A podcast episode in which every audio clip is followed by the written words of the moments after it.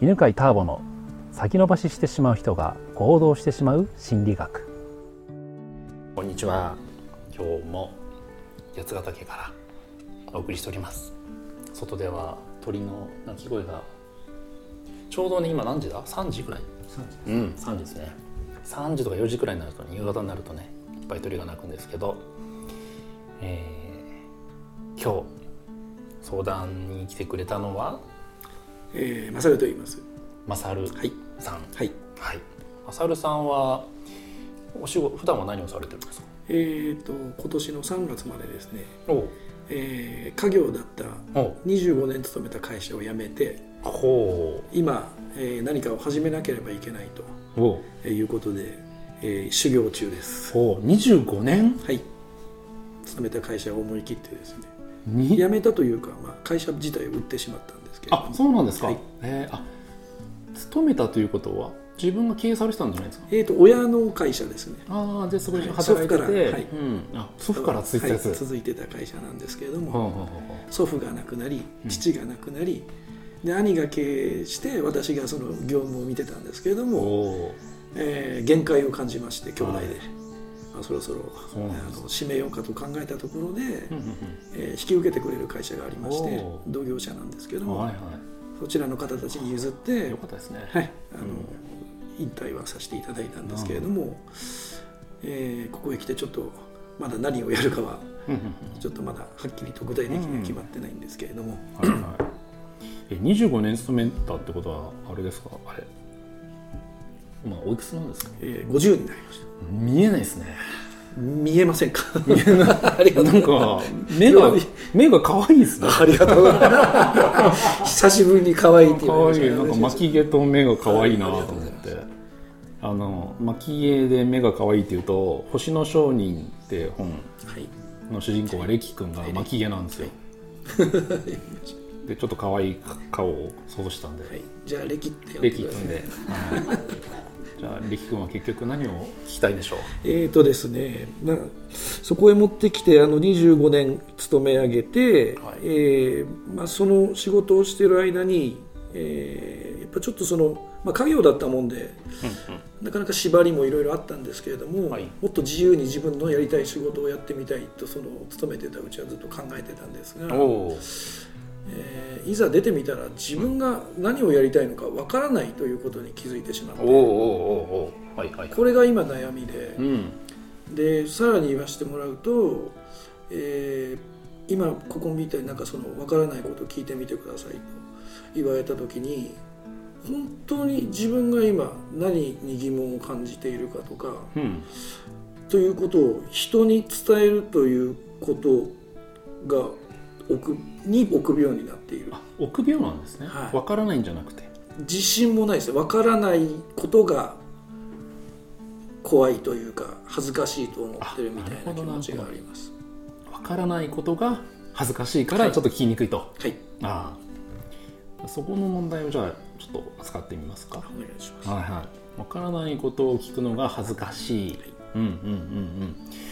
確かにそれ結構多いと思うんですよね、うん、わかんないっていうのを素直に聞けるかどうかで、ねえ、解決するかどうかも決まってくるけどやっぱりわからないことを聞くの恥ずかしい人っていっぱいいると思うんですけどちょっと今日ね10人くらい来てますけどわからないことを聞くの恥ずかしいと思う人はあああもう9割方の方が。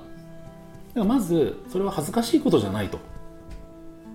わからないことを聞けないことは恥ずかしいことじゃない自分だけじゃないっていうのをしたらいいと思うんですよ。で今知ってどう思いました？ちょっと安心しました。ですよね、え多分今までは分からないことを聞けないのは自分だけでなんか自分はダメだなっていう責める材料になってたと思うんですけど、はい。まあ、みんな聞きにくいですよ。はい。はい。でじゃあ今一個分からないこと分からないことを聞けない自分が嫌だっていうのは一個取れたじゃないですか。みんながそうだって、はい。他になんかじゃあ分かんないことを聞くとどんな嫌なことが起きそうですか？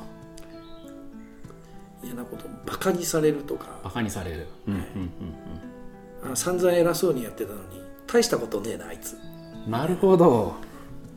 バカにされそう、はい。ほうほうほあの結構偉そうにやってきちゃった時代もありまして、なるほど。ゆ許していただきたいんですけれどもなるほど。まあ許しますよ。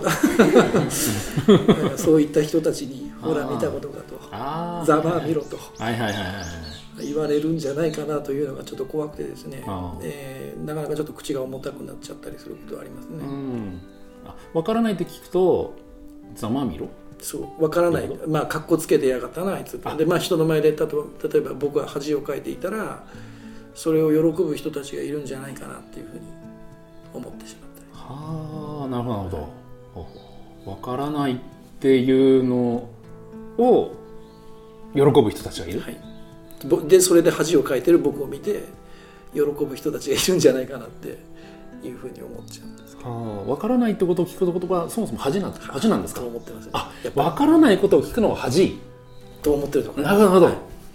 じゃああのすんげえ昔のことちょっと思い出すんですけど24で起業したんですよね。でやっぱりその時ね聞けなかったし聞きにも行けなくて。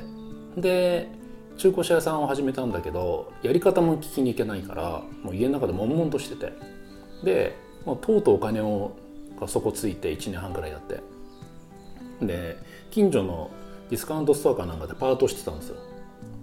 でこんなね大学卒業して、まあ、そこそこいいとこで自分は学歴もあるとか言ってたのに同学年の人たちはみんなちゃんと働いてるでしょ？でも俺その時間なんかこう自転車のペダルとかつけてるわけ。で時給もすげえ安くてさ。その時にあ俺もうなんかもうなんかこう守るもの？プライド守るプライドもうないなと思ったんですよ。でそうだもうじゃあ成功者に話にもう聞きに行こうって。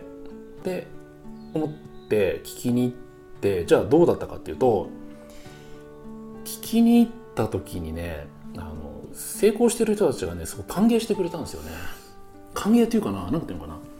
あのこっちは切羽詰まってるから聞くわけですよ。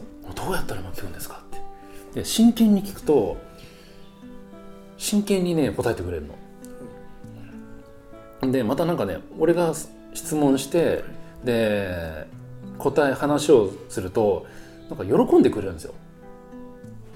多分それはねこっちの真剣に聞いてる態度を見てでだと思うんですけど。でそれをね見た時にねあもっと早く聞けばよかったと思ったんですよね、うん。でさらにねもっと後になって分かったことは、えー成功してる人たちって、うんと、自分の体験とか知識を話したくてしょうがないんですよ本当は。そうなんですかあ話して、ね、役立役立ってほしいわけ。ね、だから役立った反応が返ってきたら超嬉しいんですよ。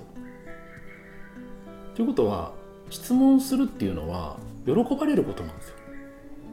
なるほど。うんかっこいいとかかっこ悪いはもうどうでもいい話で質問して答えてくれる相手にとっては嬉しい話。はい。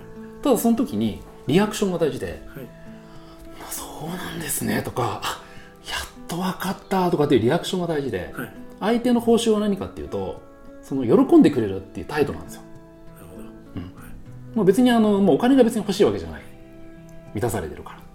ただ役立ってるって時間が欲しい。で、まあ、俺別にその努力したわけじゃないんだけどあの、まあ、聞いて役立ったら「あそっか」みたいな反応するから喜ばれたんでしょうね。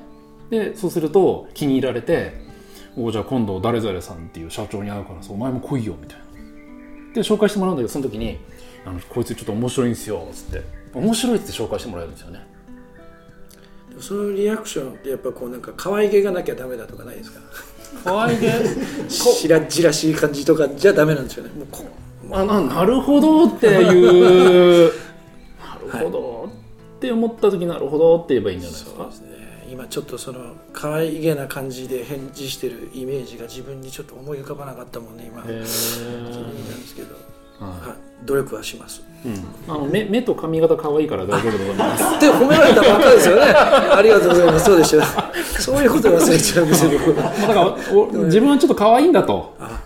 うん、はい。寄せるあのその目そのなんか目の輝きはすごい素敵だと思うんで、可愛いんですよね。可愛い。なんかありがとうございます、それであーって見てくれるだけでも嬉しくなると思うんで、なんかそれちょっと意識して言うだけで可愛い僕ですね。はい僕そうそう、はいわかりました。であの周りがどう見るかじゃなくて質問した相手がどういうふうに感じてくれるかっていうのを意識向けてみたらいいんじゃないでしょうか、あわかりました。はい。